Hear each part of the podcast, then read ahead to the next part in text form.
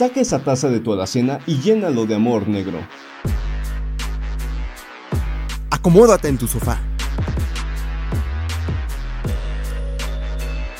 Y pone esa cinta a rodar.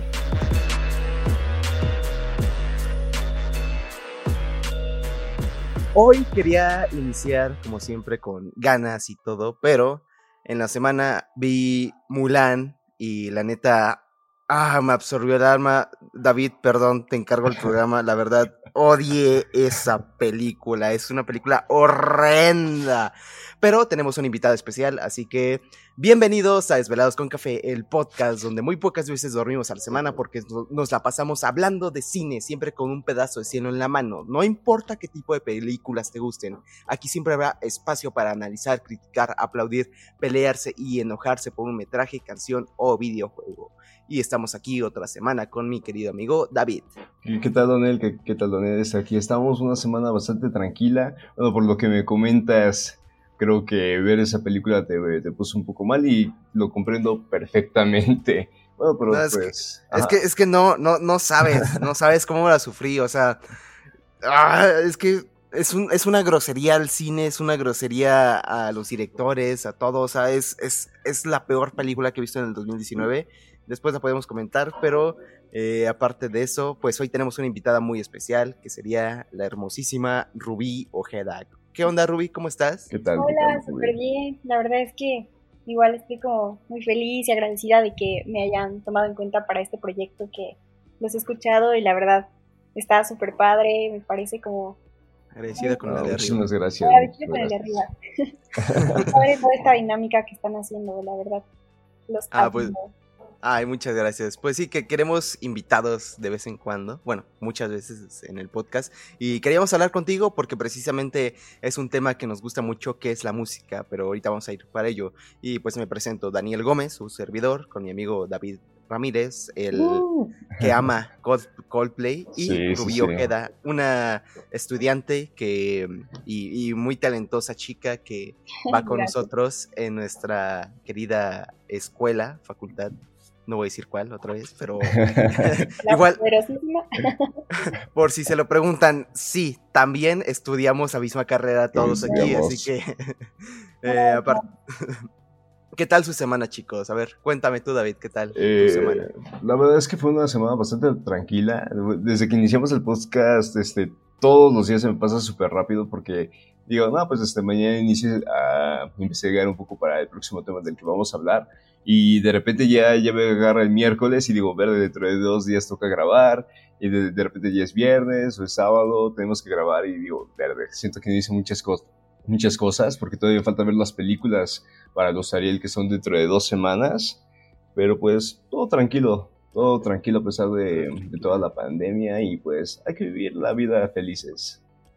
Exacto, ya, ya llevamos ocho cosas de estas. Ocho, ocho episodios. Dos ocho meses. episodios. Órale, me sorprendo de ser constante en algo finalmente. Y es algo que me gusta mucho. ¿Y qué tal tú, Ruby? ¿Qué tal tu semana? Cuéntanos. Pues fíjate que ha estado bastante uh, llena de proyectos. La verdad estoy como. Qué bueno, qué bueno. Muy contenta, pero como dice David, cuando tienes como ya ciertos proyectos y eres constante, se te va la semana súper rápido y me pasa lo mismo he hecho bastantes cosas, la verdad, pero también he tenido tiempo para descansar y eso es lo, lo importante, aprovechando ah, los últimos chido. días de, de vacaciones. No, sí, ya no, pocos días de vacaciones. Esto es un bad ending para los fans del, del anime, de, la, de nuestro podcast.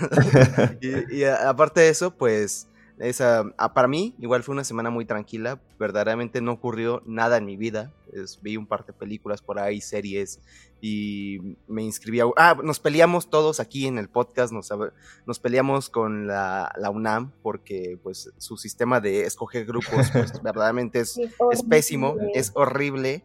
Y no quiero vivir eso de nuevo, pero pues nos tocan... Vamos en tercer semestre, así que nos faltan que serán otras cinco de estas peleas para escoger grupo finalmente en un horario chido. No, o sea, por favor, no crezcan, niños, no crezcan, la verdad, no vale la pena, no vale la pena.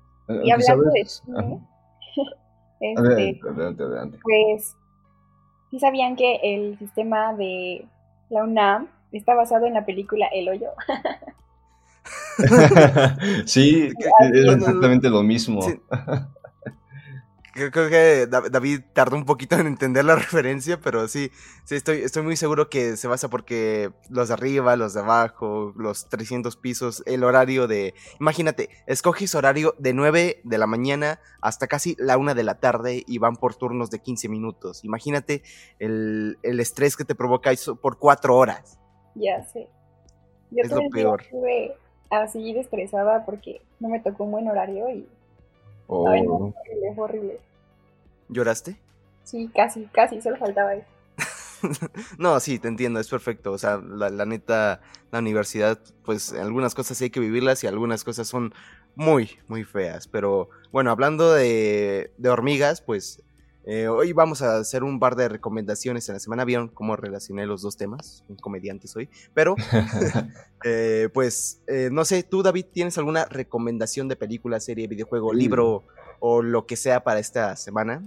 Sí, por supuesto, Dani. Y como el episodio de hoy va a ser acerca de la música, les quiero recomendar un grupo musical que se llama The Night Game. Yo soy muy fan de la música estilo ochentera que se, se le llama New Wave.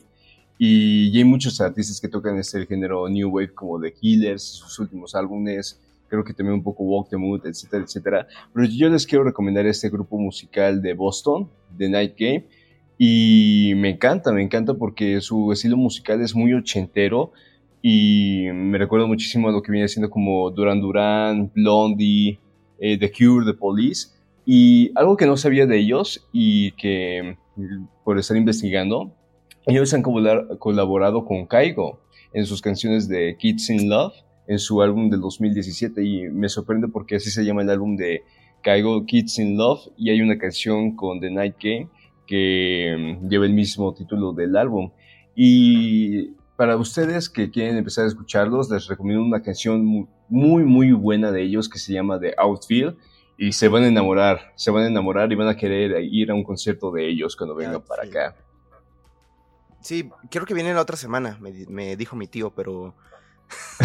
eh, está, no, qué chido, qué, qué chido, qué chida recomendación para los fans de la música. ¿Tú, Ruby, tienes alguna recomendación para nosotros, sí. Justo estaba pensando en eso y hay una banda, un grupo musical súper bueno que se llama Black Pumas y son originarios de Texas y lo que ellos hacen es fusionar el soul y el jazz, entonces ah, la verdad es que hacen live sessions que de verdad son, ay no sé, es un placer escucharlos siempre y es una delicia de, de canciones y yo les recomiendo la de Colors, les va a encantar. ¿Nos, puedes repetir el nombre del grupo? Sí, Black Pumas. Black Thomas, muy bien. Pumas. Thomas. El Thomas Negro. Black Pumas. Ah, ok, ok, ok. Pumas, Pumas, Pumas. Ok, ok, si, si quieren, ahí, ahí lo, lo, voy a buscar porque sí se ve muy interesante. Bueno, sí se oye muy interesante. Y bueno, antes de continuar con las recomendaciones, creo que se nos olvidó algo muy importante, que son las redes. O sea, perdón, siempre se nos olvidan, pero de una vez las decimos, porque si no, eh, pasan dos horas y nunca las decimos. Y pues eh, a mí me pueden encontrar como arroba Daniel G. de Gómez en Instagram, Twitter, YouTube, y, ya, prácticamente. A, eh, las redes del podcast, pues Desvelados con Café en Facebook, eh, Twitter, Instagram Y, todo. Bueno, ya todas las redes de todos estos podcasts famosos y todo eso. A ti, Ruby, te pueden encontrar dónde y si quieres de un proyecto, ¿eh? de lo que quieras. Ah, ok, ok, aquí haciendo promoción. Sí, sí, adelante. En Insta estoy como Ruby con doble Y, guion bajo Ojeda. Eh, también me pueden encontrar en mi canal de YouTube como Ruby, igual con una Y solamente esta vez, Ojeda. y tengo un nuevo proyecto de una revista de moda y maquillaje. sí, sí, sí, lo vi, está muy padre, está muy padre. Hicieron como que maquillaje basada en la serie de Euforia, ¿no? Sí, estamos haciendo como muchas temáticas y colaboraciones. Bueno, ahorita ya les platicaré un poquito sobre eso. Y pues espero que le dé mucho apoyo, es prácticamente nuevo el proyecto y está en Instagram como fetch-soul. Ah, qué chido, qué chido. ¿Y tú, David? Este, me pueden encontrar en todas las redes sociales como arroba david-rmz-mtz. Ah, perfecto. Todo. Ahí está. Y eh, pues me toca mi recomendación. Y yo, yo no tengo recomendación musical hoy, precisamente, pero sí tengo una recomendación que me gustó mucho desde una película. No sé si han oído hablar de Charlie Kaufman. Charlie Kaufman. No, ¿No? Pues bueno, pues Charlie Kaufman es considerado el mejor escritor y guionista en Hollywood vivo hoy en día. Y este, y bueno, sí, sí, está, está muy padre porque él hizo, no sé si han visto Eterno Resplandor de una mente sin recuerdos. Claro, claro.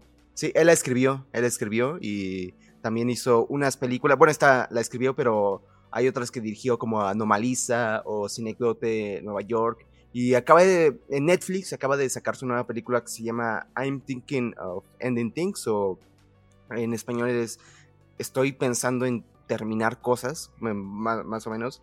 Y está muy padre, la verdad, es, es, una película que a mí me encantó porque a diferencia de lo que es Mulan, con obviedades en, respecto a temas, por ejemplo, Mulan lo que hace es hacer como que un mensaje feminista, pero un mensaje feminista de quinto de primaria, porque literal te pone, eh, sí está bien chido el empoderamiento de la mujer y todo, pero es una película y tiene que ser considerado como ficción. Y hay una parte literal, eh, no me molesta que, que, hayan hecho eso, o sea, es perfecto, el tema es perfecto, solo que me molesta su cómo lo hicieron y cómo la fotografía, el guion, porque la evidencia, ¿no? La, la sí, la evidencia de que, eh, pues, imagínate, cuatro escritores para una película que ya funcionaba por sí sola. ¿Cuatro? cuatro escritores para cuatro, o sea, 400 millones que se gastaban en la película para una fotografía horrenda y un guion horrible. Ah, Dios mío, pero bueno, bueno, a diferencia de lo que fue Mulan, Charlie Kaufman lo que hace en, en I'm, Thinking of Ending Things es hacer varios temas eh, que ocurren en la mente de una persona como la soledad, la depresión, eh, la vejez, lo que hubiera pasado si se hubiera atrevido a hacer algo. Eh, bueno, como lo vimos en Eterno Resplandor en una de una mente sin recuerdos, pero lo hace de una manera magistral, casi casi. No creo que sea su mejor película o su mejor trabajo y no creo que vaya a ser lo mejor que vaya a hacer en su vida, pero sí es una gran película porque juega con diversos temas, con la cámara, con el guion, o sea, sus guiones son preciosos de pies a cabeza, todo lo que pone en la pantalla, de verdad se recomiendo mucho, está en Netflix y pues nada, no sé si se animen a verla, no sé si ustedes habían oído hablar de ella. Eh, Sabes, ahorita que hablaste de estas películas, me... yo creo que voy a pagar los 30 dólares para ver Mulan, porque creo que a Disney le hace falta el dinero. para contratar mejores escritores. para, que tengan más dinero, para que contraten mejores escritores. No sabes, este. Justamente ubico esta película de Eterno Resplandor. ¿Cómo? con, eh, Es súper famosa. Y honestamente yo no he visto la película, pero he visto análisis del film de, de este guionista. Y, algo que me parece muy curioso, y, y, ahí realmente te das cuenta cuando es que una persona quiere hacer una película, pero más como por motivo personal, porque ahí no solamente juegan con una historia, sino también hay cosas como el diseño de arte y está, por ejemplo, la, el, el color del cabello de, de esa actriz, ah, ¿cómo se llama? ¿Me lo pueden recordar? Oh, no, no sé, déjalo busco. La, que aparece en Titanic. no, bueno, eh. justamente esa actriz que aparece en Titanic. ¿Cómo es que el color de su cabello va mucho con los, este... Con, ¿Cómo se siente? Con los seasons. Con Kate Winslet. Kate Winslet. Su color de cabello va mucho con lo que sí es invierno, primavera, verano, pero también va más relacionado con la evolución del amor de cómo es que, o sea, si el color del cabello de Kate Winslet es este morado, pues es un poco más triste, ¿no? Toda la situación. Si es este amarillo, es más como un poco feliz. Y eso me parece muy interesante y eso me gusta muchísimo que hagan las películas, que jueguen. Y mira, si me mencionas que ese guionista dirigió la, la dirigió, ¿no? La de I'm Thinking of Ending Things. La voy a ver, la voy a ver hoy mismo, ¿eh? No, no sé, ¿tú, Ruby, habías oído de ella? ¿La que me mencionaste tú? Sí. No, esa no. Sí, te, la recomiendo mucho. Estoy, seguro que te, va a gustar porque hay muchos temas feministas, hay temas eh, ya sea de la psicología, de la filosofía. Hay un poema hermosísimo que se cargan ahí. O sea, te la recomiendo bastante. Sí, justo estaba buscando qué ver en Netflix, entonces ahora pues ya sé, gracias a ti. ¿eh? ahí está. Y bueno, aquí terminamos las recomendaciones de la semana y ahora sí vamos al tema que nos perdura porque no pasó nada relevante en la semana que podemos comentar, así que pues eh, este episodio fue hecho para, eh, para saber cómo es hacer música, qué es hacer música, qué, qué siente el, que hace la música y hoy tenemos una experta en eso que si no han oído sus canciones pues se están perdiendo de algo muy, muy bonito que sería eh, sí, serían tus nuevas canciones, la de Sinapsis con esta banda, ¿no? Que sería la de Astronauta. Astronauta, sí. Sí, y tenías otra, ay, perdón, tenías otra que se llama... Remember. Remember, sí. esa me gustó mucho. Las dos me encantaron, o sea, tienes una voz hermosa, desde aquí te digo. y... No sé, a ver, si quieres primero coméntanos un poquito de quién eres y, y qué, qué haces con esto de la música. Bueno, pues yo soy Rubio Ojeda y pues desde siempre he tenido como ese gusto por, por las artes, por la música, eh, ya que desde muy chiquita pues no sé, tomaba el micrófono de mis papás y cantaba, tarareaba, ¿no? Tarareaba las canciones que ellos escuchaban en ese entonces, este, Rey y Barba. entonces, pues empecé así y descubrí que realmente era algo que, que me llenaba mucho y empezaba a cantar así que en las bodas, en mis tíos, en los 15 años, y, de verdad yo era una pulga, o sea, tenía, no sé. Ah, qué, bonito. siete años y nunca me dio ah, pena. Nunca me dio pena, de verdad. También me gustaba bailar, pero siempre fue más como la música. Ya ah, después, yo le insistía así mucho a mi mamá, como de, oye, dígame un casting. Y pues obviamente me tiraban como de loquita porque realmente como que en la familia no hay tanta influencia musical. Entiendo. pero de parte de mis medias hermanas, sus tíos sí son músicos, entonces no sé si eso tenga algo que ver porque no son familiares directos, pero pues no sé, no sé, pero yo sentía una pasión muy grande, así que pues obligué a mis papás a que me llevaran al casting de la Academia Kids. ¿Entraste? Pues Fíjate que no, pero llegué más lejos de lo que yo pensaba. Entonces, Órale. Pues sí, de hecho era un casting como presencial y fueron 3.200 aspirantes y solo quedamos 3.200, no más. Sí, entonces, o sea, era la locura, de verdad. A mí se me hizo como un logro muy grande porque yo no tenía preparación de absolutamente nada.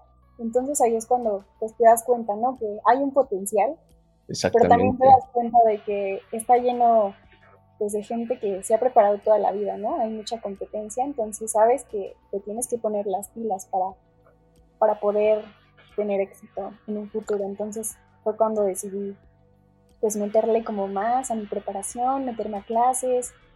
Y pues actualmente estoy estudiando también este, danza y música. Así que, pues no sé, es algo que me apasiona mucho y me gusta compartir con la gente, o sea, así, así sean 10 oyentes, yo lo seguiría haciendo porque es algo que me gusta mucho. Sí, sí, porque es un proyecto de ti para ti, ¿no? Es un proyecto de autor que creo que es lo más importante cuando comienzan estos proyectos, que es que te guste a ti y que empiece por iniciativa propia y no porque los demás te obliguen a hacerlo y no por cumplir con una agenda social o algo así, sino que es porque en verdad a ti te encanta trabajar la música, te encanta trabajar todos estos. Y bueno, para aclarar, la academia, yo creo que todos la conocen, pero para si alguien que no conozca, es este programa donde prácticamente eh, se cantan para quedar en primer lugar y ganar cierto premio, ¿no?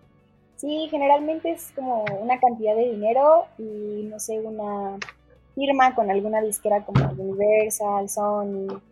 Ah, qué chido, qué chido. Porque bueno, yo, yo, creo que mucha gente se va por ahí porque, según lo que sé, Carlos Carrera, no, Carlos Carrera, no. Carlos, Rivera, ¿no? Carlos Rivera, lo, confundí con el director Carlos Carrera, perdón. Eh, no, Carlos Rivera, el que, un cantante muy famoso aquí en México, igual estuvo en la academia, pero no la, la academia Kids, sino la academia normal de adultos, ¿no? Sí. Sí, es un buen cantante y yo, y yo creo que sí, de ahí surgen bastantes cantantes, pero wow, no, no sabía eso de ti, Roy, no, no sabía que ibas a ir a la academia, o sea, me hubiera encantado verte de chiquita, porque yo, bueno, yo igual estaba chiquito, eh, verte ahí en la academia cantando, no sé, eh, una canción, algo así. Hubiera estado muy padre que te hubieran seleccionado, porque la neta sí tienes bastante talento. Y, sí, fue una experiencia y pues creo que no era el momento, pero después yo creo que se presentarán como las oportunidades. Ah, claro, porque además estás muy joven, ¿no? Tienes 12 años, creo, me dijeron. no, no, no, no es cierto, no es cierto. Sí parece, ¿eh? sí parece. de, sí, sí, habla David.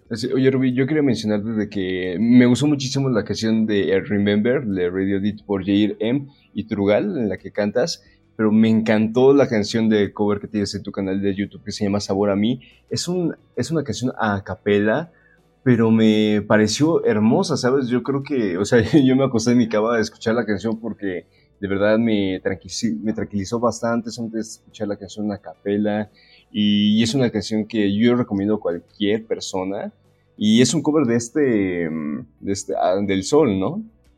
Sí, de hecho, bueno, eh, El Sol es como eh, el intérprete más famoso de esa canción, ah. pero el escritor es Álvaro Carrillo, es un bolero así, pues de los clásicos y es una canción que para mí nunca pasará de moda y es muy, muy bonita.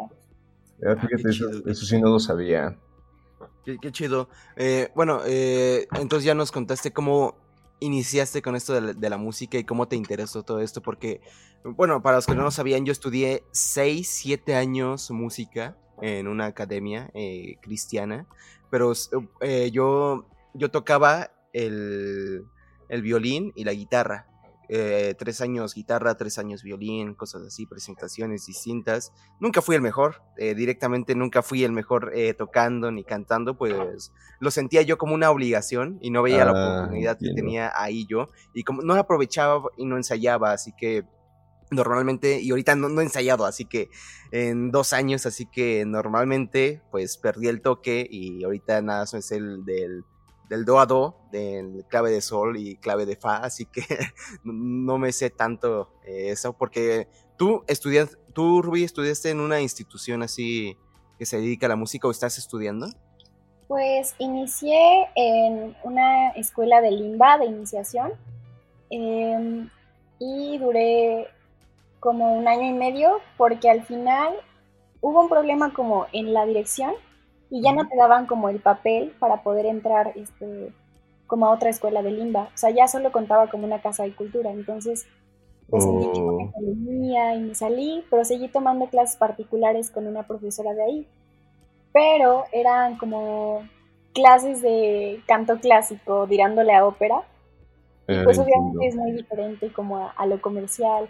Así que fueron buenas bases, pero también necesitaba como aprender otras técnicas. Así que ahorita estoy estudiando eh, clases particulares con una maestra, la verdad que es buenísima y estoy como muy agradecida porque es que les, tengo que presumir esto porque... no, sí, sí.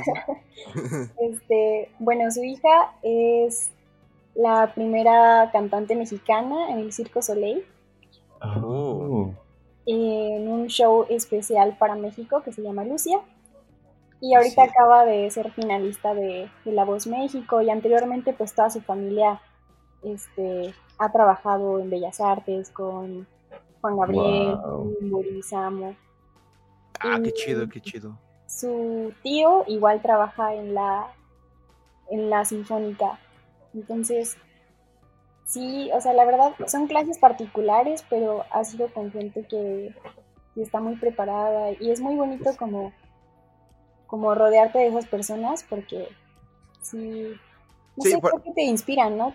Sí, sí, porque te llega la inspiración de saber que estás con esas personas, no, tanto como tomarlos de palanca para ascender, porque eso ya, yo creo que eh, la palanca a veces no sirve porque tiene un problema, si no tienes la capacidad suficiente para el puesto que se están asignando, pues al final vas a fracasar y si se dan cuenta todos vas a fracasar lo grande, pero si no te apoyas directamente a estas personas y más bien las tomas como inspiración, como un referente en tu vida de apoyo, pues eso es mejor, eh, como tú dices, ¿no? Sí, claro, o sea, yo creo que, pues, siempre hay que buscar las cosas por tus propios méritos. O sea, yo siempre he sido de esa idea porque solo así sabe como más el éxito. Claro, claro. ¿Tú tocas algún instrumento? Sí, pues recién aprendí em, a tocar el teclado y llevo un año y medio estudiando, ahí vamos, pero es, es muy padre. O sea, sinceramente creí que era más fácil, pero no. Oye, este, yo vi que en, una de tus historias de Instagram, que estabas tocando el piano y que también podías cantar a la vez, este, y yo, yo también toco el piano, pero algo que nunca he logrado es este, llegar a tener esa coordinación entre estar tocando con las dos manos este, el piano y a la vez cantar. Es, para mí es algo muy complicado y yo te quería preguntar, ¿cómo logras eso? Inicialmente empecé a tomar clases de, teclado porque yo no sabía absolutamente tocar ningún instrumento y siempre era algo que había querido. Lo intenté con la guitarra y no pude. sí, creía que mis manos estaban como muy pequeñas o algo así. Te, entiendo. Yo, a mí un día en una presentación me eh, pararon todo porque a mí no me salía el fa y el fa, para los que no saben, en la guitarra tienes que poner tu dedo eh, índice en, todo el traste, en todas las cuerdas, y tienes que apretarlos al mismo tiempo y que suene bien. Entonces, un día el profesor eh, paró todo y dijo, no, no, lo estás haciendo mal, y me señaló a mí, y fue conmigo directamente, enfrente de todo el auditorio, y me dijo, toca el fa, toca el fa, toca el fa, y me hizo tocar el fa, y yo ahí estaba así, bien me sentía muy diminuto, ahí literal se me cayó todo toda mi vergüenza y todo, me sentía muy avergonzado, muy, muy, diminuto contra él, porque yo estaba sentado y él estaba parado y fui directamente a mi lugar con su caminando entre fuego y así, yo, chale, y ahí me tocó el la regañiza de mi vida. Y tú de, ah, mi mano. y ahí me, tuvo que tocar, eh, eh, bueno, me hizo tocar el, el fa bien hasta que me salió. No, sí, sí está cañón, sí he escuchado que bueno, de hecho sí lo, intenté, pero yo no, yo no pude, o sea, de plano la guitarra no, no pude, entonces, pues les digo, comencé con el teclado y bueno, inicialmente mi idea era aprender a tocarlo para poder acompañarme. Entiendo. Y después me empezaron a, enseñar a tocar normal, ¿no? Este, la melodía y los acordes. Pero, este, después yo así como de, no, yo quiero, pues, cantar y tocar, ¿no? Sí, ya mi maestra me dijo como, bueno, o sea, eso es más sencillo en cuanto a acordes porque pues ya no, no estás llevando como la melodía, ¿no? Solamente es... es, acorde. Ajá, pero sí, al inicio me costaba muchísimo, como tú dices, como que, no sé, me distraía mucho, como o tocaba o cantaba. E, exactamente, exactamente. Sí, pasa. Pues yo creo que es como práctica, o sea, igual que todo es como mucha práctica estarlo intentando, porque al inicio igual se me dificultó, entonces no, no eres el único. Ah, entiendo. Qué, padre, que no, sí, se dificulta mucho eso. Yo, yo nunca he cantado, y bueno, porque igual la, el violino se presta para eso, y igual mi voz no es tan atrayente como otras voces, pero eh, yo, traté, pero no, no me salía a mí. Pero bueno, eh, no sé, yo igual te quería preguntar otra cosa que es, eh, ¿Cómo eh, se te surgió esta oportunidad de grabar en un estudio profesional la, canción de Remember? Pues anteriormente ya había estado involucrada en un proyecto de, radio independiente y que se llama Promo Entonces, de ahí surgió como igual otro proyecto de cantada en el teatro ferrocarrilero. Y pues entonces nos dijeron como, ustedes tienen la oportunidad como de grabar con, este estudio, ¿no? Que está afiliado a nosotros. Y bueno, ellos en realidad eran como un conecte, ¿no? Por decir, si tú querías grabar en, cualquier estudio. Entiendo. Bueno, de los que ellos te ofrecían, entre uno de ellos estaba este estudio donde yo grabé. Eh, pues se puede, ¿no? Pero obviamente tenía un costo como todo. No, pues sí. Y pues era muy caro, o sea, realmente se elevaba mucho el precio. Y yo dije, no, pues para empezar como mi carrera y invertir tanto dinero, siento que todavía no es momento, ¿no? O sea, creo que debo experimentar más. Y ya después que tenga algo más sólido, ya hacer algo más profesional. Entonces, sí dije, no, no, no, es mucho dinero. Y ya seguí. Después surgió eh, la oportunidad de hacer Remember porque fue con un compañero de la preparatoria.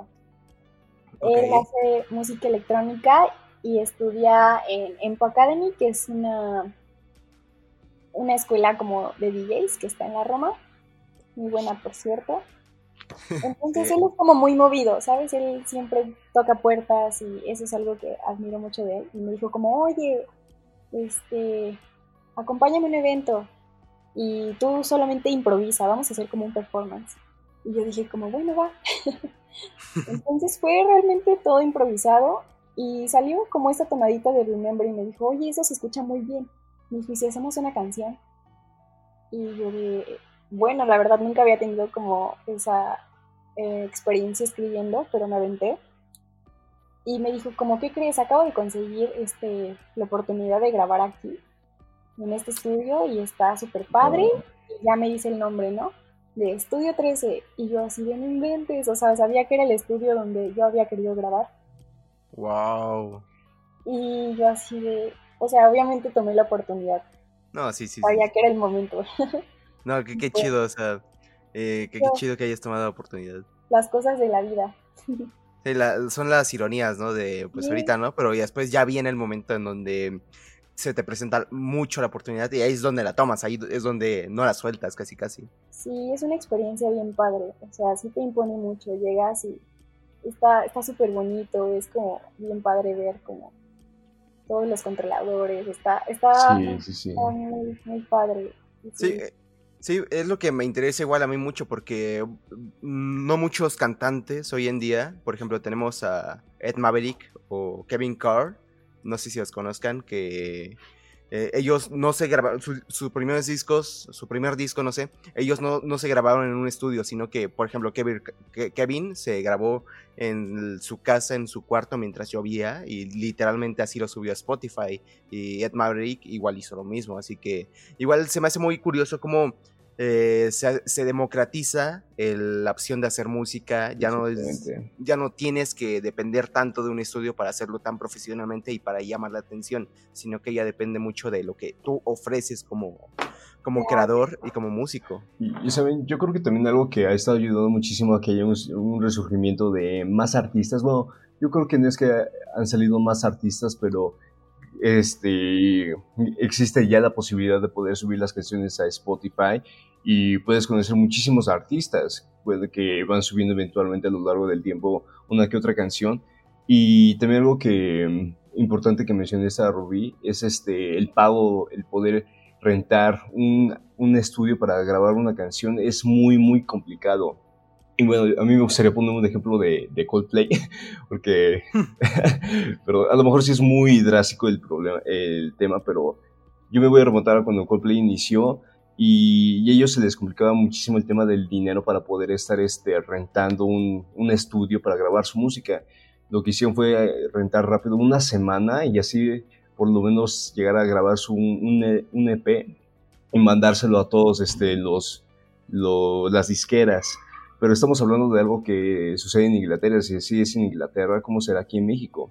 También hay mucha gente que dice que no, es que hacer música puedes hacerlo como hobby, es fácil hacer una canción y, y la, gente, la gente no se pueda pensar, güey, tú siéntate y para empezar, escribe una canción, luego ve, ve a las disqueras y, y pregunta cuánto puedes rentar el, el estudio para poder grabarte. Y si no puedes, también existe la posibilidad, pues, como, como dices Daniel, de poder grabar de tu, desde tu casa, pero también es conseguir este, el equipo y es este, desde luego sí llega a ser un poco caro.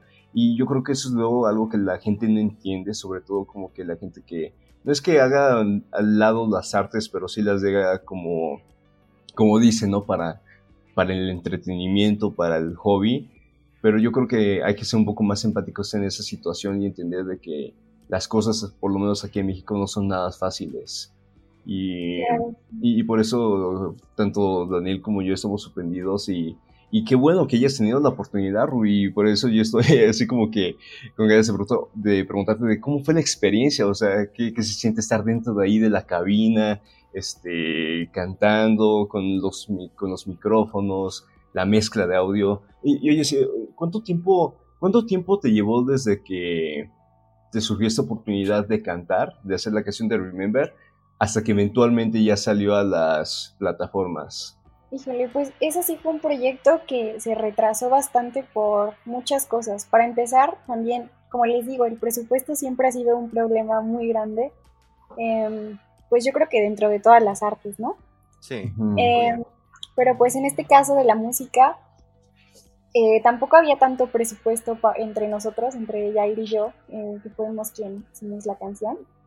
Entonces me dijo, mira, se puede grabar en este estudio, pero solamente sería grabar, ¿sabes? Nosotros haríamos como la remasterización, eh, la mezcla, todo eso lo tendríamos que hacer nosotros, porque si no, ahí sí el costo sería súper elevado y pues ahorita no, no lo hay, ¿no?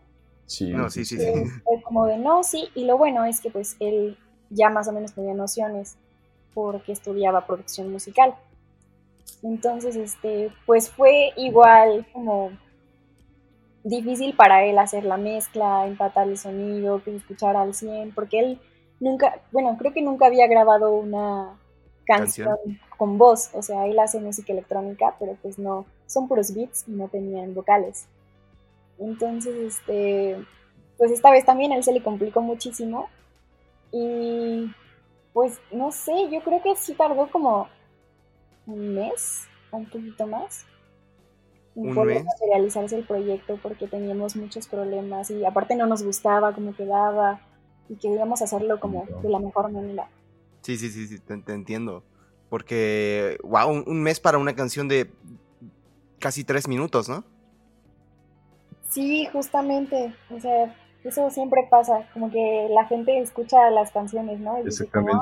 Pues, no se tardaron tanto, pero pues sí. Es igual que cuando editas un video. O sea, ves un video de cinco minutos y ustedes saben cuánto te tardas en editar un video de cinco minutos. Ah, no, imagínate yo de 20, de 20 minutos. Claro, claro. O sea, eh, para los que se preguntan eh, cómo es que todos estos artistas, youtubers, eh, lo que sea, sacan un video al día, una canción a la semana. Oh, diablos, no, ¿dónde se fue?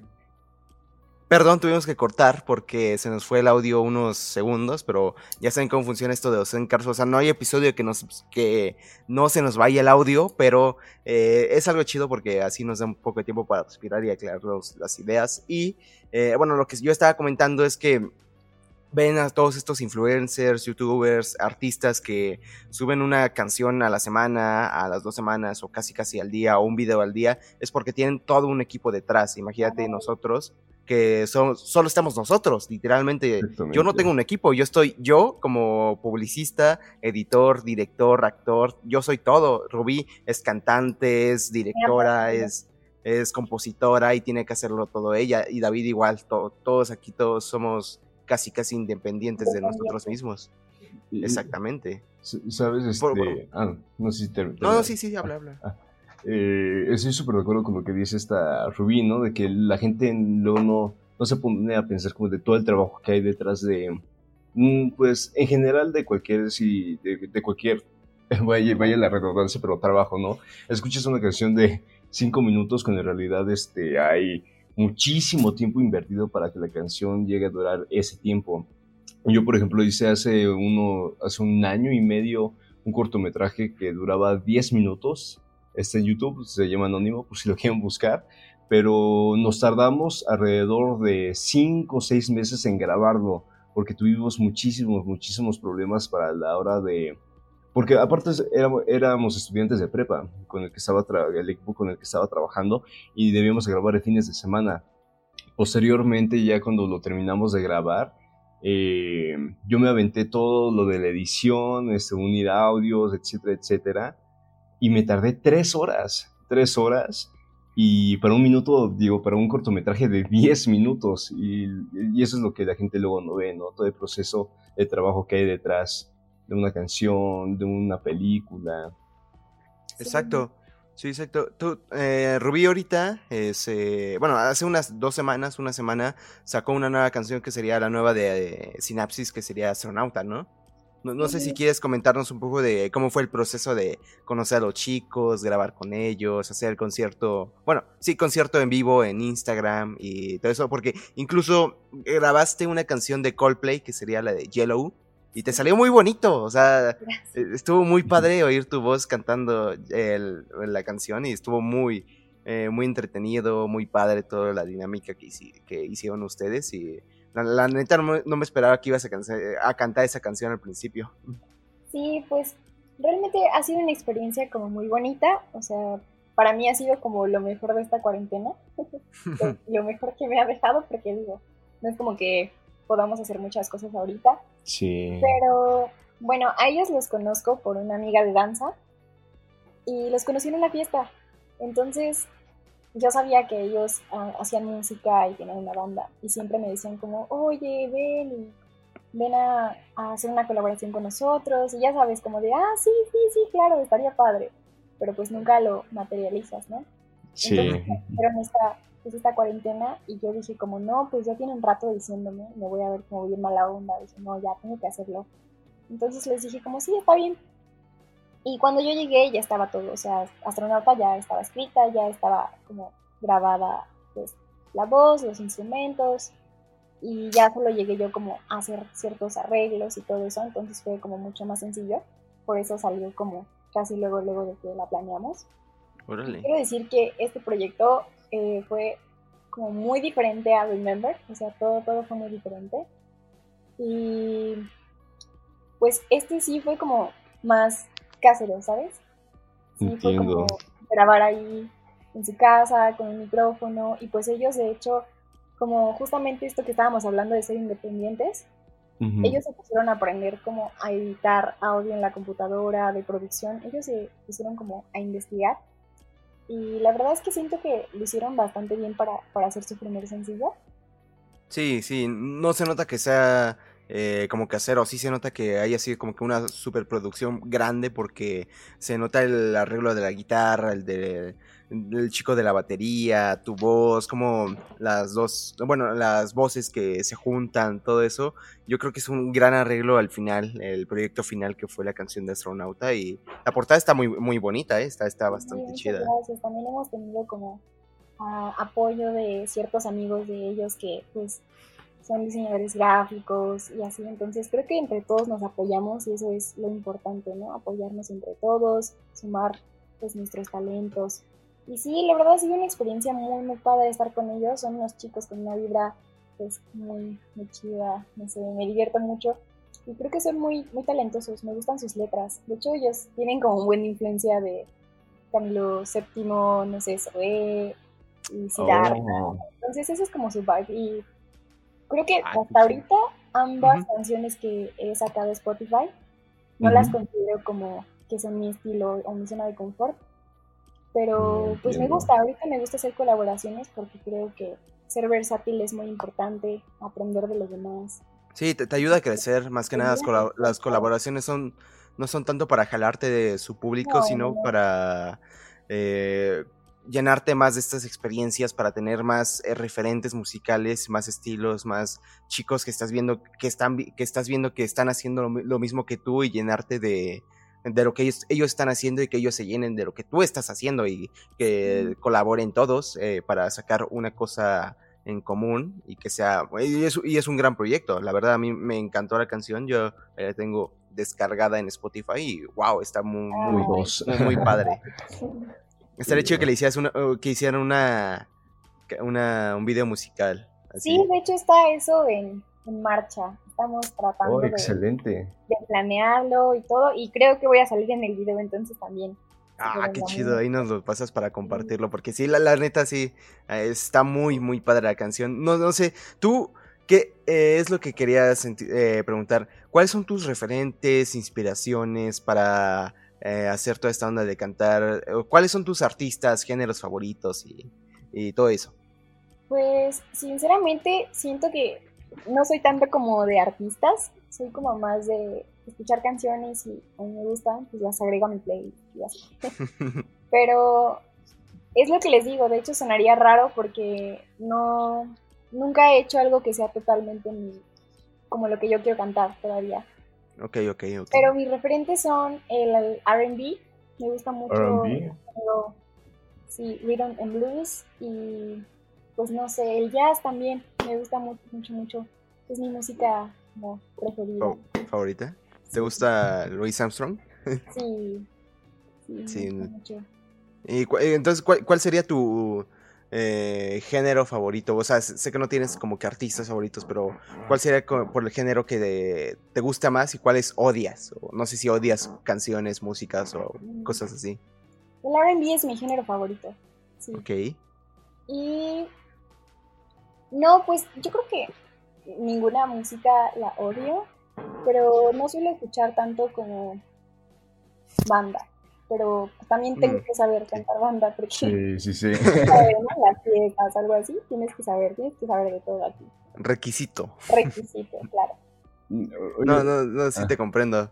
Por ejemplo, yo yo tampoco soy de banda ni de reggaetón. Eh, o sea, a mí no me molesta que lo pongan. Sinceramente, a mí me gusta que lo pongan. A mí me gustaría mejor que lo pusieran en vez de, no sé, canciones súper pretenciosas de rock en una fiesta. Porque yo siento que quedan más las de J Balvin, Maluma y todo eso. Por ejemplo, a mí me gusta mucho la canción que sacó la nueva de Agua de Bob Esponja. Está muy, muy padre. Y a mí también me gusta bastante. Pero a mí, mis géneros favoritos sería el indie, el rock, el rock alternativo, el rap, todos esos. Y, de México, aquí en eh, latinoamericano, me gusta mucho los independientes, ya sería como Ed Maverick, eh, Kevin Carr, eh, Bratty, mi sobrino Memo, Charlie Roth, todos esos como que folk, eh, rock y indie me gustan bastante. A mí me agrada bastante el indie.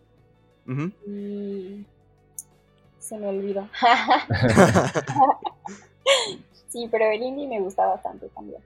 Eh, si quieres oír una canción buena, les recomiendo mucho al artista de folk que sería Charlie Roth. Es un gran artista que apenas es muy joven y está iniciando apenas, y, pero es, bastante, bastante chido porque tiene como que esta onda eh, de la solo guitarra con bajo, batería y su voz está muy, muy padre. Hay canciones bastante chidas de él. No sé, tú, David, eh, ¿tienes géneros que odias, amas o cosas así? Sí, este. Creo que lo tengo que mencionar que me, me, gustan los mismos géneros musicales que Daniel. Yo creo que también eso fue una de las. De, las, de los puntos que nos hicieron como conectar perfectamente desde que nos conocimos. Soy mucho de rock alternativo, de indie rock, indie pop. Eh, sobre todo del indie me gustan muchísimo los que son los grupos como australianos me, gusta muchísimo su música. Hay uno que se llama Atlas Genius, vinieron al Corona Capital del 2018, pero lamentablemente no, no tuve la oportunidad de verlos ese, ese año. También hay otro grupo que se llama Freaker Friends, Freaker Friends creo que se llaman así, y también es como muy indie, pero es más como indie pop. Y sí, eso, ese tipo de géneros me gustan muchísimo. También me Killers. ajá, The Killers. Y... The Killers, que íbamos a ir a su, a su concierto este noviembre, íbamos a ir. Sí, y, falló, ¿no? Todo por eso de la pandemia. Pero creo que algo que, que me gusta muchísimo y es la música de los 80s, 90 Tal vez no tanto de los 70, pero sí ha tenido como una influencia demasiado en lo que ha sido en mi vida porque me crié con la música de Mix 106. y pues, y, y, saben, o sea, tanto Daniel y yo amamos lo que es el cine y personalmente me gusta muchísimo el cine y hay un dicho que dice que el cine se dice ser mejor que la vida misma, porque en ella ves lo que te gustaría ver en ti como persona. Pero yo creo que la música es la vida misma, porque al final de cuentas todos tenemos un soundtrack a lo largo de, de nuestros días. Te despiertas y puedes escuchar una música, pasan los meses y escuchas una nueva canción que se vuelve tu soundtrack, que es porque la estás escuchando constantemente, constantemente. Y, la música cada día. E, e, exactamente. sí, y exactamente. vemos a través de ella. Sí, eh, porque, bueno, igual, yo a veces igual tengo un problema con eso porque luego escuchas tanto una canción que te, saturas tanto de ella, por la, la repites y la repites, que al final empiezas a odiarla y ya después de mucho tiempo la vuelves a escuchar y ya la amas otra vez. Ahorita estoy escuchando mucho Carlos Satnes. Eh, no sé si han oído hablar de él. Sí, sí, sí. Ay, me gusta Carlos Satnes. Sí, estoy oyendo muchas de sus canciones y lo que tengo miedo es que un día despierte y diga, chale, ya no me gusta Carlos Satnes porque le estoy oyendo todos los días. sí. sí, en español me gustan bastante también, como las baladas y las canciones cursis, la verdad. Ah, ok. Me, me, agrada bastante. O sea, digo, tal vez suena como a, a, viejita. digo, a mí me, me, gustan mucho los boleros. O sea, ¿los boleros? Me gustan mucho. Eh, en español creo que Luis Mi. Ah, Luis Mi. Luis Mi. Es que Luis Mi es Luis Mi. Luis Mi es Luis Mi. Y también me gustaba mucho Sin Bandera antes. ah, Sin Bandera. Leonel García es uno de mis cantantes preferidos y de ahorita creo que también, no sé, me gusta mucho Marco Mares, no sé si alguna vez lo han Oh, sí, no más. Yo, yo, tuve la oportunidad de irlo a ver en vivo hace como un año. No, de verdad que tocó una música muy, muy bonita. Hay una canción que se llama a este no, no sé decirte no, y de verdad que eso es como para dedicar, ¿eh? Dedicar totalmente. linda. tiene letras aparte muy, muy padres poética. Ah, qué chido, qué chido. Eh, algo que quería. Oh, sí, sí, tú, tú, tú. Ah, tú. ah gracias. Eh, este, una, una artista que me, que me gusta muchísimo, creo que es argentino, la verdad no estoy muy seguro, pero es Alex Ferreira. No sé si, si, han escuchado hablar de él. Sí, yo sí. Yo no. Sí, es este. No sé, es como medio pop, pero acústico, no sé cómo decirlo, pero también se los recomiendo mucho. Adelante, Daniel. Ah, eh, eso, todo esto de verlos en vivo y todo, quería preguntar, ¿Cuál fue su primer concierto eh, al que oh. fueron así conscientes? Yo, recuerdo que mi primer concierto fue de Drake Bell de 2008, que yo lo conocía por Drake y Josh, y dije, voy a verlo en vivo. Oh. O, dije, eh, quiero irlo a ver en vivo, y me acompañaron mi hermano y mi tía, y fuimos ahí a verlo. Eh, última fila, pero aún así fuimos y fue bastante padre porque eh, como era mi ídolo en ese entonces y por él quería estudiar guitarra y por eso me metí y la peor decisión que toma de mi vida es no continuar con eso. así que a mí me gustó mucho Drake Bell, su concierto que dio y, no sé cuál, cuál fue su primer concierto. sí, sí que es el tuyo, Ruby. Ah, pues no se rían, ok, ya. yo, yo dije, yo dije Drake Bell, no, no creo que haya algo que me supere. ¿Quién sabe? Este, bueno, pues mi primer concierto creo que fue Justin Bieber. Oh, Justin No. ah, no, está bien, está bien, está bien. Yo era Believer, ok, de, de corazón. este, fue, ay, no recuerdo, ay, ni recuerdo en qué año fue, pero fue el Believe Tour, entonces, sí, yo estaba muy, muy niña, era gorda fan. Estuvo, muy divertido, la verdad. Me tocó como. Ah, no, sí, me tocó ir los dos días, de hecho. Primero me tocó hasta arriba. Ah, no manches. O sea, Tú fuiste de las afortunadas que sí alcanzó boleto y no se puso a llorar en, el, en, el, auditorio, bueno, en las puertas del auditorio cuando...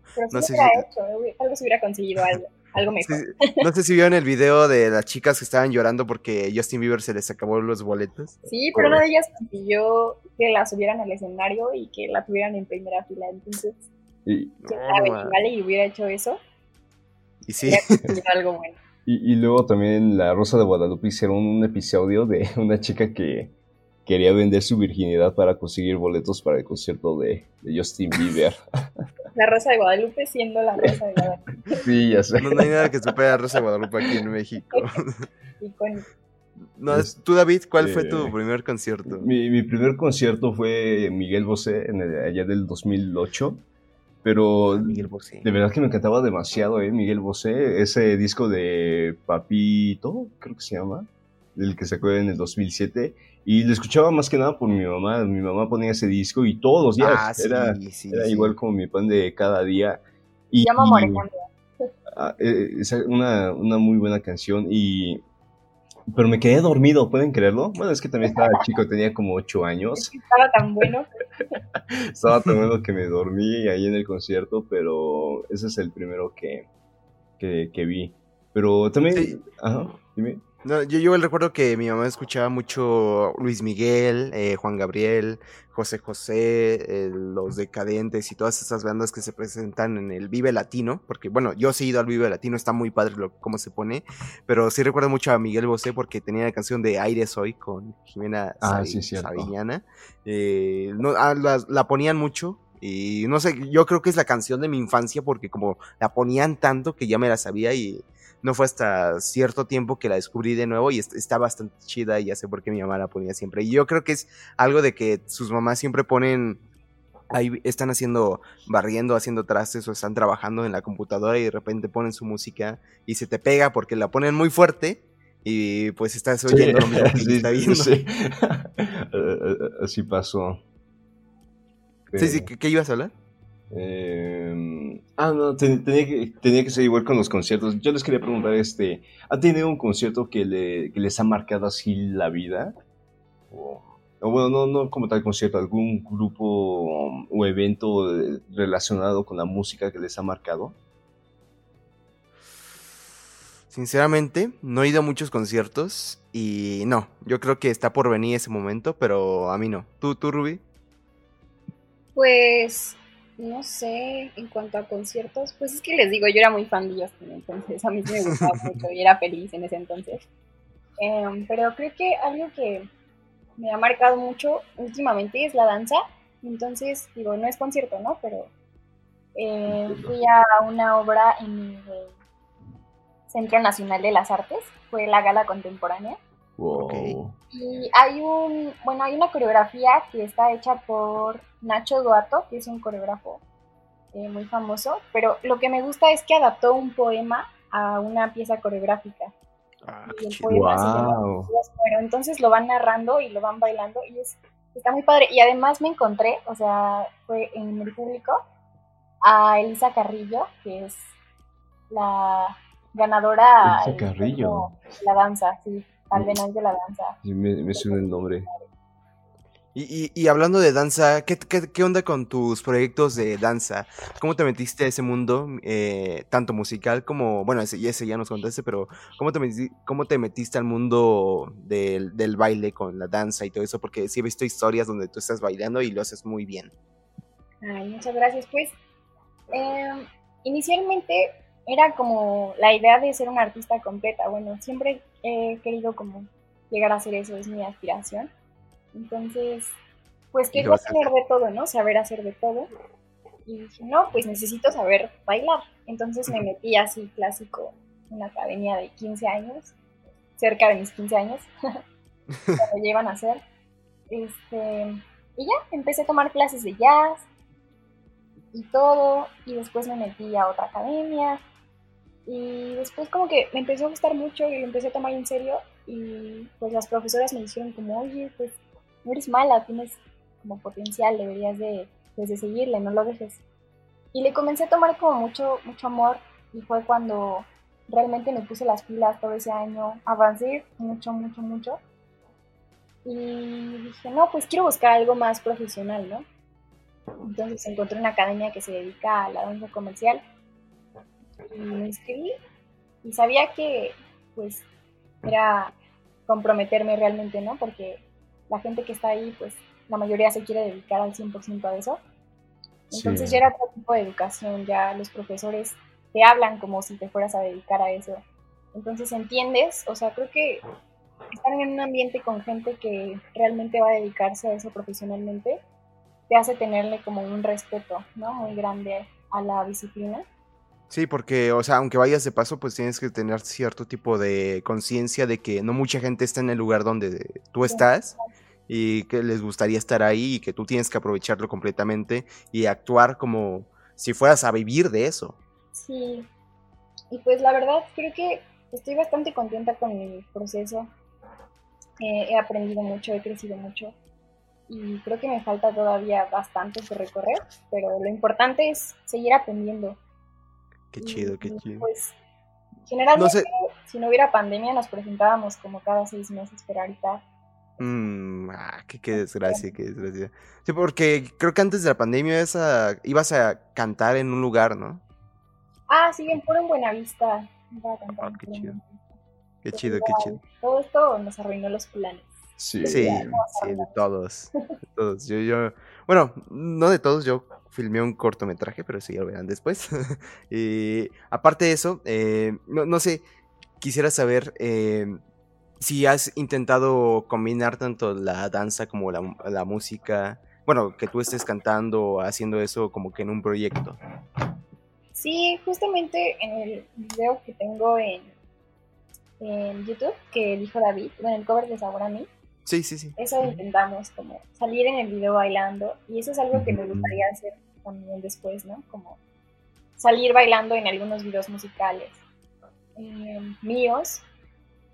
Y también está, antes de que naciera Remember, pues ven, ven que les dije que fue un performance. Pues estuvo muy padre porque también bailé a la vez, como que canté la mitad del, del performance y la otra bailé. Entonces, creo que fusionarlos es muy padre y en un futuro me gustaría poder hacer también algo de teatro musical. Wow. Ah, sí, estuvo, muy padre porque sí, sí vi el video y ¿dónde fue que lo grabaron? No, no ubiqué el lugar. en el Popocatépetl. Ah, sí, sí, se nota que es allá. Ah. ¿Qué, no, ¿qué, tal fue el proceso de grabación de ese video musical? pues fue, fue toda una aventura. A ver, cuéntanos como dos días de grabación enteros, fue eh, pasar frío, hablar con la policía. sí, porque tenías los hombros ahí descubiertos y no, yo sentí que te estabas muriendo de frío. sí, bueno, es que eh, de hecho, ya, después digo, les contaré esta anécdota, pero es demasiado larga, pero para no, hacer, no hacérselos tan largo, pues hay muchas tomas de ese proyecto que no se concretaron. O sea, bueno, planeaba hacer más largo ese video, pero por problemas del audio y todo eso, lo dejamos así.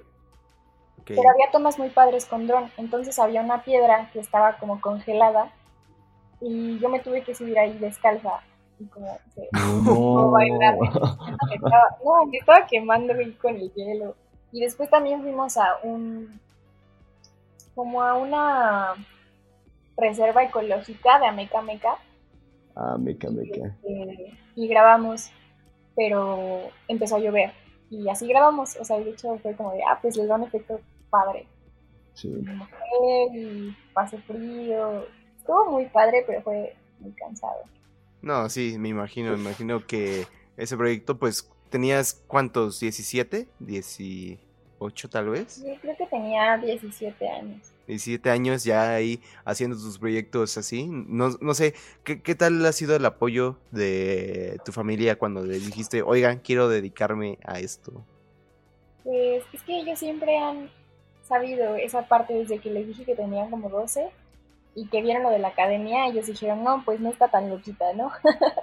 Realmente hay que apoyarla.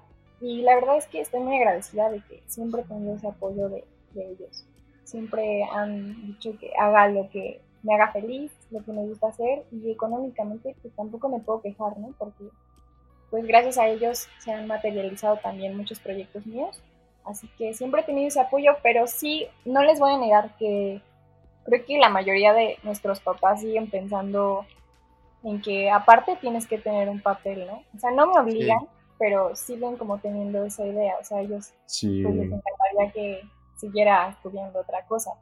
Pero no, no se molestarían si yo tomo como otra decisión de estudiar al 100% Oh, qué, padre, porque ah. sí, se me hizo muy curioso que eligieras eh, la carrera en donde estamos y saber que tienes estos proyectos musicales, audiovisuales, de, de danza y todo eso, porque se me hizo como que el, muy muy eficiente, que aproveches casi todo tu tiempo a estos proyectos que te gustan a ti, porque son ya parte de tu vida, ellos son parte de lo que tú haces normalmente a partir de estos dos, tres años de, aquí para acá. Y pues que yo quisiera saber cómo qué, qué depara el, el futuro para Rubí, que yo creo que va a ser muy, muy brillante, la neta. Pues Inicialmente me metí a la carrera porque ninguna de las licenciaturas me, convencía. Yo decía, ¿qué es, ¿qué es lo que me gusta, no? Aparte de hacer arte, o sea, eso sé que es mi vocación. Pero, por ejemplo, veía escuelas aquí en UNAM como el CUT para la escuela de teatro o em, la facultad de música, licenciatura en canto.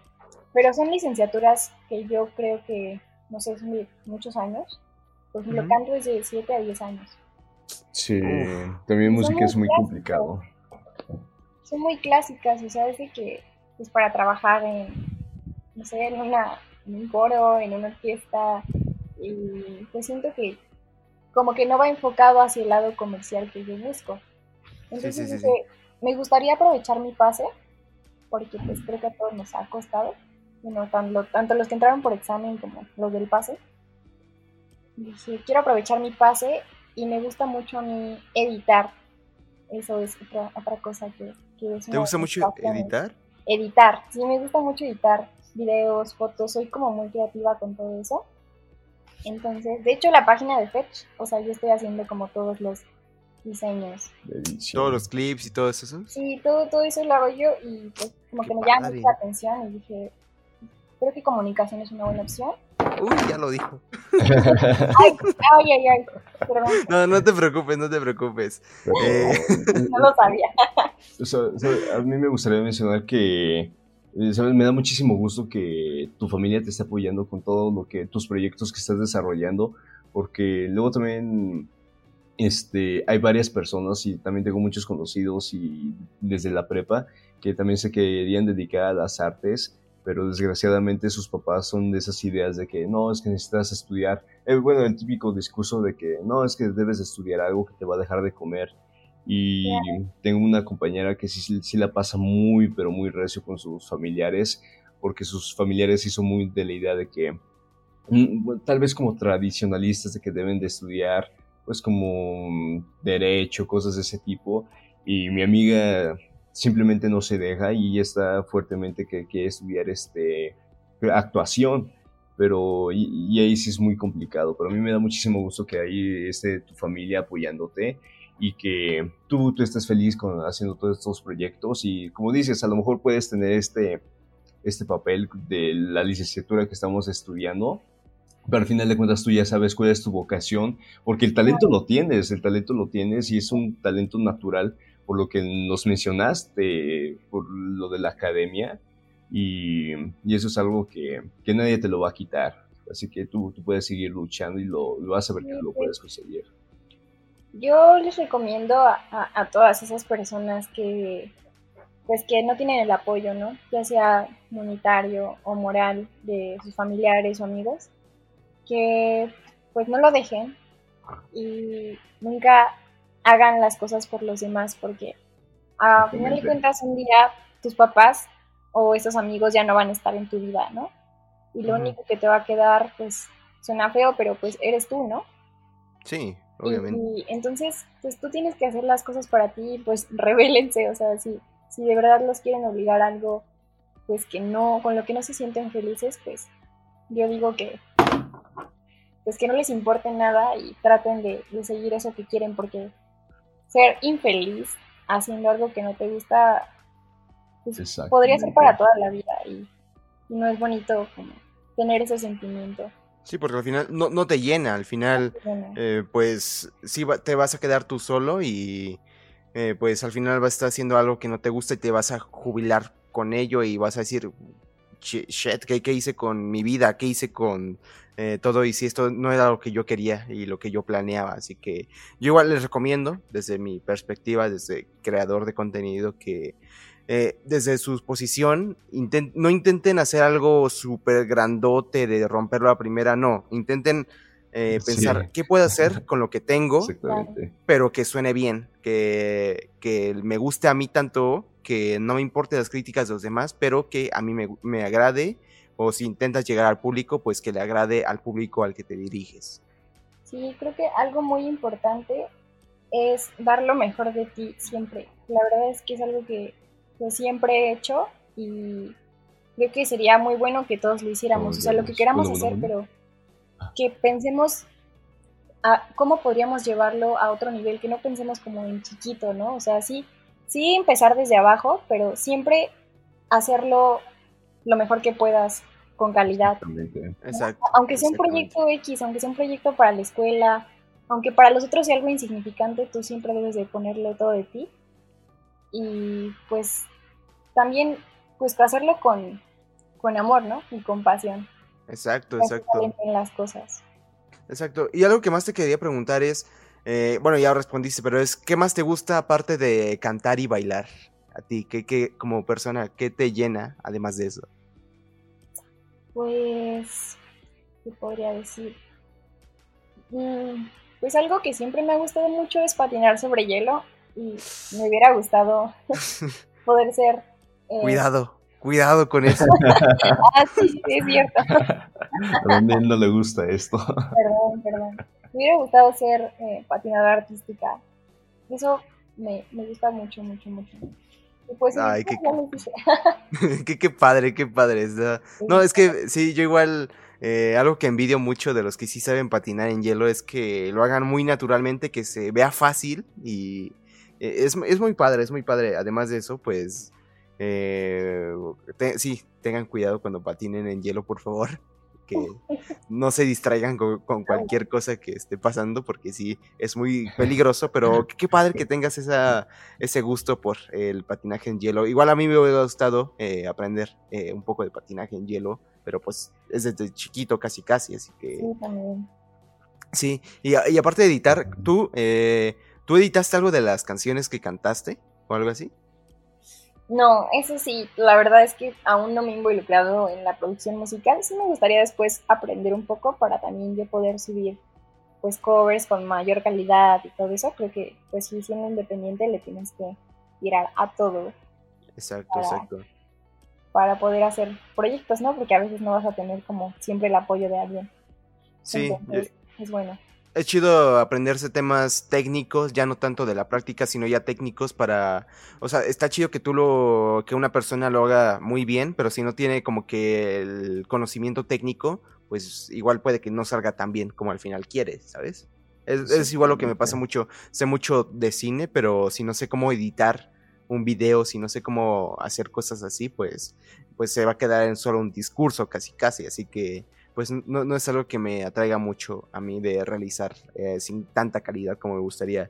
Y, no sé qué ya... Sí, sí, tú, tú, tú, tú, Ah, este, sí, justamente cuando... También así pasando cuando estás empezando a realizar un proyecto, sea, este, música, cortometraje, tienes que ahora sí que volverte un todólogo, ¿no? Tienes que volverte el que toca el instrumento, el que canta, el que edita, el que busca las oportunidades, también te tienes que volver un, un experto de marketing, el de estar promoviendo tu, este, tu trabajo, ¿no? También, por ejemplo, en el tema de estar este, con los cortometrajes debes de dirigir, a veces tienes que actuar, tienes que editar, y la edición yo personalmente la encuentro muy, muy tedioso, yo sí no puedo, con el tema de la animación. Luego, una vez me pasó que perdí todo un archivo y tuve que volver a grabar todo un video oh, este, sí, sí, eso es horrible, eso es horrible. Eso es horrible. la verdad, la edición, híjole. Sí, pero... sí, de cabeza, pero la verdad es que yo, sí, no sé por qué lo disfruto mucho. A mí Estoy no, pues, pero me gusta. Ah, qué, qué chido. Sí, es que hay, hay personas a las que les gusta la práctica y la técnica pero hay, ah, o sea, hay personas que prefieren la técnica y otras la práctica y otras como tú, Ruby, que prefiere las dos. Sí, sí, sí, ambas. Exacto. Y ya como última pregunta, yo quisiera preguntarte, a, mí, eh, no, sé, eh, ¿cuáles son tus películas favoritas? Y de ahí, ¿cuáles serían tus soundtracks favoritos de estas? No sé, si pudieras contestarnos eso. Mm, es que yo tengo una memoria súper mala, la verdad es que sí tengo como como bastantes películas que he visto. Pero bueno, ahorita recientes de las que me acuerdo, que la memoria no me falle, eh, La La Land. La La Land, sí, está, muy, buena película. Muy, buena película. Y el soundtrack también me parece muy. Porque aparte es jazz, ¿no? Sí, es jazz, sí, justamente la trama es de un pianista de jazz, entonces como que, no sé, me transportó mucho y mucho City of Stars es una de las canciones que, más disfruto tocar en el teclado. ¿La, tocas? Órale. Sí, sí, sí, Estaría chido oírla un día, pero no, ahorita, no ahorita, pero estaría, chido oírla de, ti. Porque sí, es, es, una canción muy padre, de hecho es de igual de mis soundtracks favoritos. Si me preguntas a mí, yo me gustan mucho las películas musicales, de las que me gustan son de John Carey, que sería este director que hizo... Eh, que, no, no, que hizo eh, Sing, Sing Street que hizo ah, eh, Again, no, eh, no, ¿cuál? Begin Again. sí, Begin Again y Once. No, no sé si hayan oído hablar de estas. Todas esas películas las hizo John Carrey y es una son películas musicales con soundtracks maravillosos, que se preocupa él por tanto las actuaciones, por la fotografía, por entregar una buena película, pero de, de amor al arte. Es una película que me gusta bastante porque habla del amor al arte y de que todos pueden tocar cuando no tienen los medios necesarios, pero que la única cosa que necesitan es el amor al arte, casi casi. O sea, a mí me encantan esas películas, por ejemplo, de, de, esas tres, mi favorita sin duda sería Once, ya ahí seguiría Swing Street y después Begin Again, porque son películas grandiosas con actores muy buenos, pero que no se venden tanto, no son de tanto presupuesto, pero son trabajos muy buenos, son muy buenos trabajos y entregan música excelente, casi casi. Yo recuerdo la de Once, eh, cuando están cantando en, en, Inglaterra en una tienda de música, wow, es una canción inolvidable. Y, justamente para las personas que... Yo, yo también les recomiendo esa canción de Once, que se llama Falling Slowly, una de las canciones también más... O sea, yo personalmente la encuentro una de las canciones más bonitas de todos los soundtracks que hay. Exactamente, exactamente. Y, bueno, es, eh, no sé, tú, eh, ah, sí, cuéntanos una cosa más, Ruby. ¿Cómo está el proyecto de Fetch? No, no sé, eh, tú, ¿cómo, a qué se dedica la página o próximos proyectos que tengas? Ah, ok, bueno, pues esta idea nació de una amiga que se llama Ari Evelyn. Bueno, ella estudia medicina, pero siempre le ha apasionado como mucho la moda y el maquillaje, sobre todo la moda. Entonces ella empezó con una página de Instagram donde ella planeaba dar consejos, ¿no? Sobre, pues, sobre moda y también planeaba como crear conciencia, ¿no? Informar sobre la moda sustentable, como, eh, pues, qué pasa con el fast fashion. Y después me dijo como, oye, la verdad es que me gustaría hacer esto ya bien, me gustaría retomar este proyecto que dejé y hacerlo revista. Y yo así, oye, pues no había pensado en eso, ¿no? Y me dijo, sí, me gustaría que primero empezara por Instagram y ya después poderlo llevar a, un sitio web. Y yo dije como, pues la verdad creo que es una idea como muy padre. Y me dijo, pero lo que yo quiero es hacer parte a todas mis amigas, amigos de este proyecto. Quiero em, poder como empatar como los talentos de todos, ¿no? Tengo amigos que escriben súper bien, tengo amigos que hacen fotografía, tengo amigas que se maquillan muy padre. Entonces quiero hacer como un proyecto de todos. Me dijo, pero yo quiero que tú y yo seamos como socias. Y me dijo, yo sé que te editas muy padre y así. Y me gustaría que, pues que tú y yo creáramos como ahora el contenido de la página. Entonces, como yo me tomo súper en serio todo, fue como de, ok, esto es una revista, así que empecé a buscar inspiración de eh, el diseño de revistas, ¿no? En cuanto a diseño, cómo se hace y todo. Y ya, hemos empezado como a, modificar toda la página, este, a cambiar nuestros diseños, tenemos como miércoles de personajes icónicos. Sí, o sea, yo, veo tu proyecto y wow, me sorprendo con la calidad que tiene porque la verdad, eh, cada video que subes, lo subes súper editado, súper bien chido, los maquillajes, los tutoriales que hacen, wow, es un proyecto que, o sea, yo, yo no soy, bueno, yo, yo no consumiría como tal un proyecto así o el maquillaje como tal porque no me, no me identifico para ello, pero a mí se me hace muy padre que subas un proyecto así, que así de constante, que un proyecto serio, maduro, pero que es divertido, o sea, es, yo, creo que te diviertes mucho haciendo esta página y eh, te entretienes con ello, ¿no? Sí, pues es para, para divertirse, pero también eh, buscamos sí hablar de moda y maquillaje, pero próximamente nos gustaría también involucrar un poco más al público, precisamente como eh, a este tipo de, público al que no vamos dirigidos. Que a mí. Pues, no, sí, o sea, pues generalmente eh, pues va dirigido más como hacia el público femenino, pero pues también buscamos que, pues como compartir información, ¿no? Como, porque creo que todo tema es interesante, o sea, todo tema a profundidad es interesante sí, sí, sí, la música, la moda. Entonces hay como muchos datos que nos gustaría como aportarle a la gente para que pues sepan un poquito de, lo, que lo que nosotras nos gusta. Y pues sí, planeamos después, si todo sale bien, llevar eso a un sitio web o a YouTube. ah, sí, es que la neta sí está muy padre cómo lo hacen, ustedes y, y si algún hombre escucha hasta acá, pues les recomiendo mucho la página Hombre Mujer persona, lo que sea, este, llegado hasta acá, pues les recomiendo mucho la página, se llama Fetch Soul, que, bueno, Fetch, guion bajo Soul, que ya lo había dicho Ruby, pero es una página súper buena, es, si me siguen a mí, pues solo van a, mi, a lo que yo sigo y ahí buscan Fetch y ahí se aparece luego, luego, es una página muy buena, es un proyecto bastante divertido, bastante colorido, muy serio, maduro, pero que informa bastante bien y wow, es eh, ahorita hicieron una temática con Euforia, la serie de HBO, eh, donde se maquillaban similar, ¿no? Sí, pues también buscamos eso, ¿no? Como eh, buscar como cuáles son las tendencias y pues hacer como parte a, la, a la, comunidad, al público, integrarlo.